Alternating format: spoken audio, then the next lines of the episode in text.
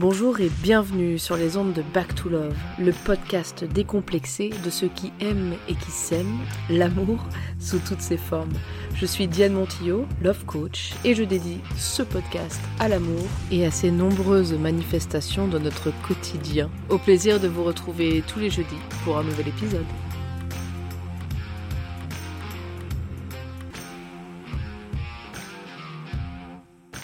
Bonjour à tous et bienvenue pour l'épisode numéro 17 du podcast de Back to Love.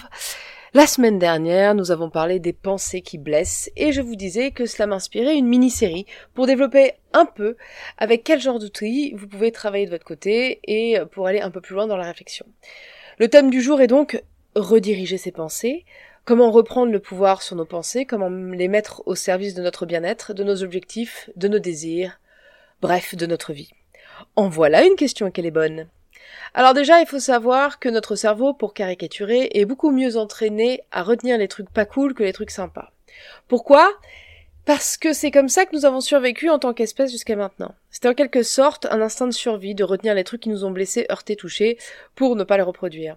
D'où l'image que je donne souvent, nous sommes du velcro pour les pensées qui blessent et une bonne poêle téflon qui glisse bien pour le reste. Sans compter que quand ça va, que ça roule, on y fait vous l'avez remarqué aussi, bien moins attention que quand ça ne va pas. Ça veut dire que nous avons tout plein de pensées bien gaulées, à défaut d'un meilleur terme qui synthétise mon idée, mais qu'on n'y fait pas attention parce qu'on trouve que c'est normal. Vous voyez? D'où l'intérêt d'ailleurs de développer plus de gratitude pour tout ce qui roule dans nos vies sans qu'on y réfléchisse. Et vous allez voir que ça demande d'ailleurs un peu de réflexion de faire la liste des choses qui roulent dans notre vie. Parce que nous n'y pensons pas, parce que ça nous paraît normal. Voilà. Vous suivez toujours? Bref, donc, nous allons aujourd'hui nous concentrer sur une approche, une méthodologie avec laquelle transformer ces pensées qui blessent. Mais avant toute chose, il faut quand même que je vous pose quelques bases. Pourquoi avons-nous ces pensées? Sommes-nous plus idiots qu'un autre? Avons-nous raté un train? Et non, heureusement, rien de tout cela.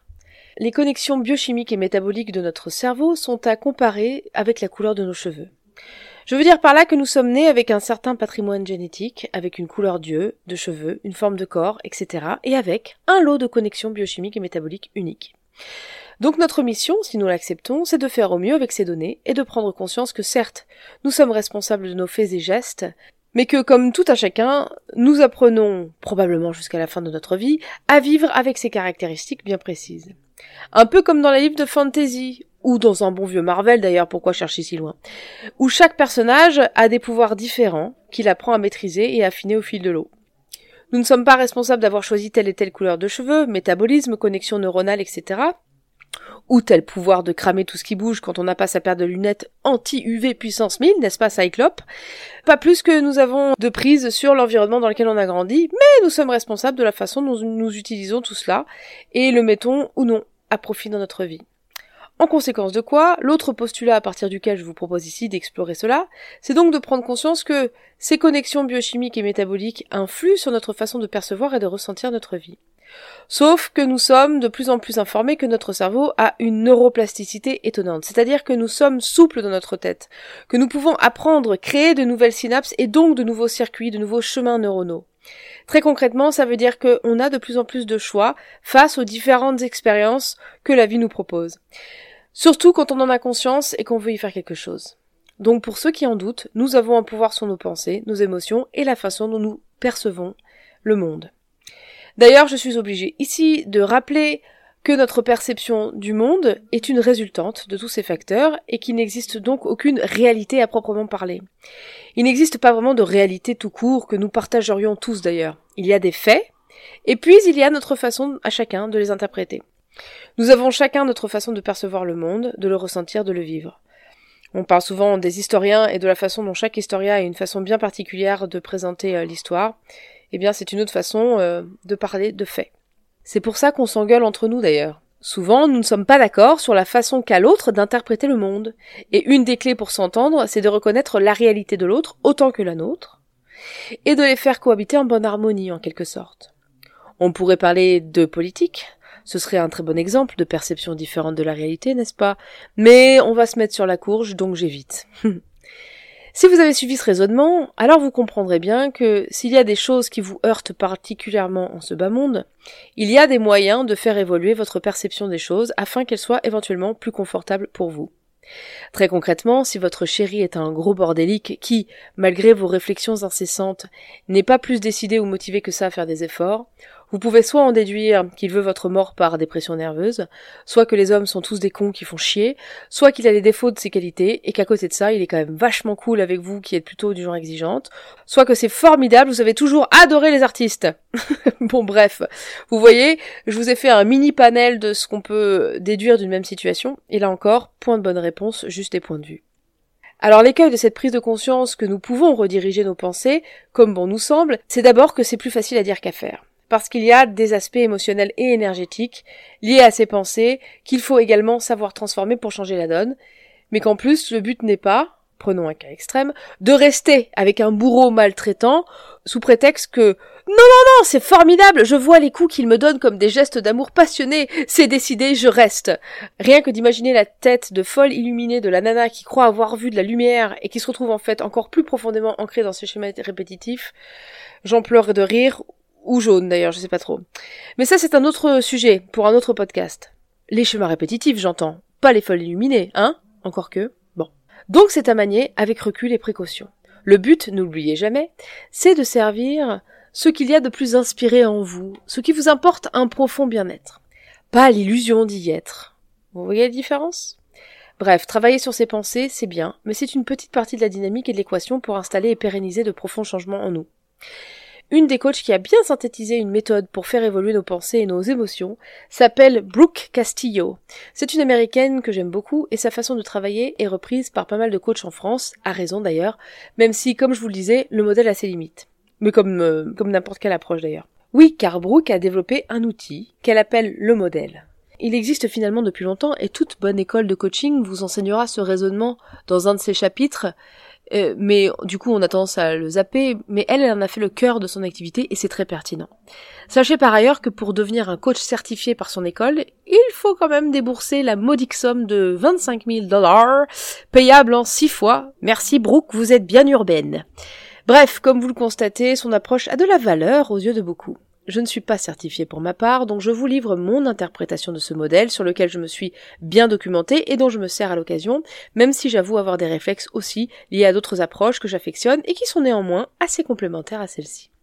Ce qu'elle propose donc, c'est d'approcher toute difficulté dans la vie par le biais de cinq facteurs. Ces cinq facteurs sont les circonstances, les pensées, les émotions, les actions et les résultats. Pour imager, reprenons l'exemple du compagnon bordélique perçu par la femme que ça sursoule. Bien donc, les circonstances sont des faits qui, comme le dit Castillo, pourraient être démontrés au tribunal, et donc nous n'y allions aucun point de vue ou interprétation. Les circonstances ici seraient donc Sylvain, oui, nous l'appellerons Sylvain, a laissé ses chaussettes, son blouson et son sac ouverts sur le sol du salon en rentrant du travail. Voyez ici que nous n'y mettons aucun jugement, c'est un fait. Les affaires de Sylvain sont sur le sol du salon, point. Deuxièmement, nous mettons une pensée liée à ce que nous pensons de cette circonstance. Sylvain ne me respecte pas. Puis, nous notons l'émotion liée à cette pensée. Je suis en colère. Le quatrième facteur étant l'action, nous allons nous demander quand je suis en colère contre Sylvain qui laisse ses affaires traîner au sol et que j'ai l'impression qu'il ne me respecte pas, qu'est-ce que je fais? Une réponse pourrait être je pète un câble et je l'engueule en ramassant ses affaires rageusement. Et pour finir, nous avons le résultat qui pourrait ressembler à et en résultat, je me sens de moins en moins prise en considération dans ce couple et je lui en veux de plus en plus. Voilà pour un exemple étape par étape et dans l'ordre. L'avantage de ce modèle, c'est que nous pouvons bien sûr commencer le processus par n'importe lequel de ces facteurs. Et en général, pour tout vous dire, ça nous arrange, parce que ce qu'il ressort en premier, c'est plutôt l'émotion et l'action, si vous regardez bien. Du coup, si à un moment, vous ressentez une émotion désagréable, que vous avez quelques minutes pour vous poser, même si c'est quelques heures après les faits, prenez une feuille à quatre et écrivez les cinq lettres les unes sous les autres. Le C pour les circonstances, le P pour la pensée, E pour l'émotion, A pour l'action et R pour le résultat. Commencez par reporter l'émotion désagréable que vous avez ressentie dans la ligne correspondante, c'est-à-dire dans la ligne émotion. Vous allez ensuite pouvoir explorer les autres lignes à partir de cela. La raison pour laquelle je me sens comme ça, c'est parce que notez les circonstances de la façon la plus neutre possible, puis une pensée liée à cette émotion, et enfin l'action et le résultat qui en découle. Dans un deuxième temps, Il s'agira de trouver l'émotion que vous préféreriez ressentir, en toute modestie pour commencer, donc comme une étape intermédiaire qui ait du sens dans les circonstances, c'est-à-dire que vous n'allez pas passer de je suis en colère à je suis ravi en deux coups de cuillère à peau, et en plus c'est pas du tout le but de la manœuvre d'être ravi que votre mec euh, pose tout en vrac euh, au milieu du salon. Donc à la place d'en colère, quelle émotion plus confortable pourrait-on choisir? Vous pourriez peut-être choisir agacé, qui est une forme de colère plus légère et moins lourde, pour à terme viser quelque chose de plus ambitieux comme peut-être euh, être détaché, éventuellement. Puis à partir de cette euh, nouvelle émotion, vous allez pouvoir justement vous amuser à remplir le modèle avec euh, des pensées, des actions et des résultats que vous allez voir évoluer. Ou vous pouvez aussi commencer par le nouveau résultat que vous aimeriez avoir et en définir l'émotion, la pensée qui serait lié avec ce nouveau résultat que vous désirez, par exemple. Sachant qu'il est très important que vous vous souveniez que le résultat est sous votre contrôle. Il faut absolument que le résultat soit d'une façon ou d'une autre sous votre contrôle et pas sous le contrôle de quelqu'un d'autre. Vous ne pouvez pas contrôler quelqu'un d'autre que vous-même. Si de prime abord cet outil, ce modèle euh, vous interroge, vous, vous rend curieux et vous intéresse, je vous encourage à aller chercher plus d'infos sur la toile, parce que vous savez bien, sur la toile, on trouve tout. Évidemment, comme pour tout, quel que soit l'outil que vous choisissez, plus vous allez vous entraîner, plus vous allez devenir musclé et souple dans la pratique de cet exercice. Et quel que soit votre parcours, que vous soyez novice ou peut-être même déjà coach, je conseille à chacun de tester l'exercice pendant une semaine ou un mois, ça dépend de votre goût de l'instant et de votre goût de, la nouveauté ou de l'effort, je ne sais pas, car cela apporte vraiment son lot de prise de conscience et de transformation. En espérant que vous y découvrirez une ressource pertinente et que cela vous donnera envie d'aller plus loin, n'hésitez pas à réécouter ce podcast pour en récupérer encore la substantifique moelle de cette méthodologie. Et la semaine prochaine, je vous parlerai de ces fameux schémas répétitifs dont je vous ai brièvement touché un mot tout à l'heure, afin que vous compreniez qu'au-delà de nos pensées, il y a des schémas de pensée, qui méritent eux aussi qu'on s'y attarde pour mettre plus de clarté et de cohérence dans notre façon de penser et donc dans nos vies. Ici Diane Montillo et vous êtes sur les ondes de Back to Love. À la semaine prochaine, mes beautés.